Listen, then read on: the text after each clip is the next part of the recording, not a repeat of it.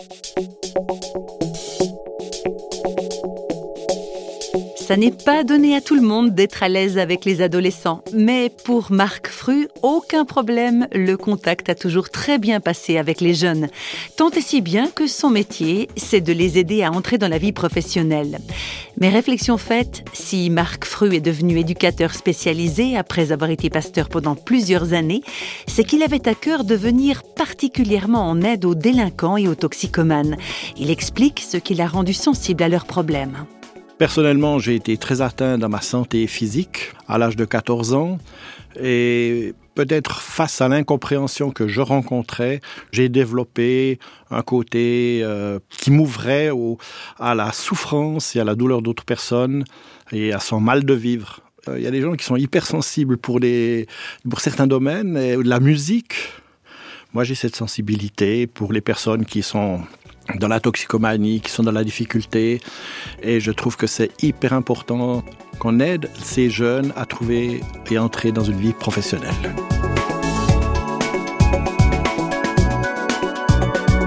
Concrètement, les jeunes dont je m'occupe sont placés pénalement, donc ils ont commis un acte que le tribunal et que la société réprouvent. Donc ils n'ont pas la liberté de fuir. Et on essaye de discuter le sens de leur vie. On essaye de comprendre aussi pourquoi ils en sont arrivés là, toutes les raisons des conflits de famille, des conflits des, parents entre eux, etc., qui ont fait que l'enfant n'a pas envie de vivre. Et en faisant des activités euh, de travaux manuels, en réalisant quelque chose avec leurs mains. Ça peut être une peinture, ça peut être euh, un puzzle découpé, euh, de la poterie. On arrive à travailler et les jeunes commencent à réaliser des choses et à faire des choses. Et après, ils sont fiers. Je me rappelle un jeune qui avait découvert la poterie et puis qui avait fait quelque chose de pas mal et on avait fait des émaux de pierre et il avait mis ça dessus.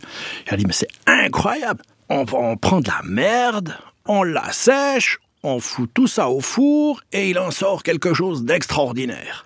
Alors ça, ça me dépasse complètement. Et c'est un gars qui avait pris un plaisir à la poterie, mais c'était absolument génial. Alors qu'auparavant, euh, il était complètement euh, non scolaire et il ne voulait rien savoir de, la formation ni quoi que ce soit. Mais c'était le début. Et au bout de 5-6 mois, on a quelqu'un qui est motivé.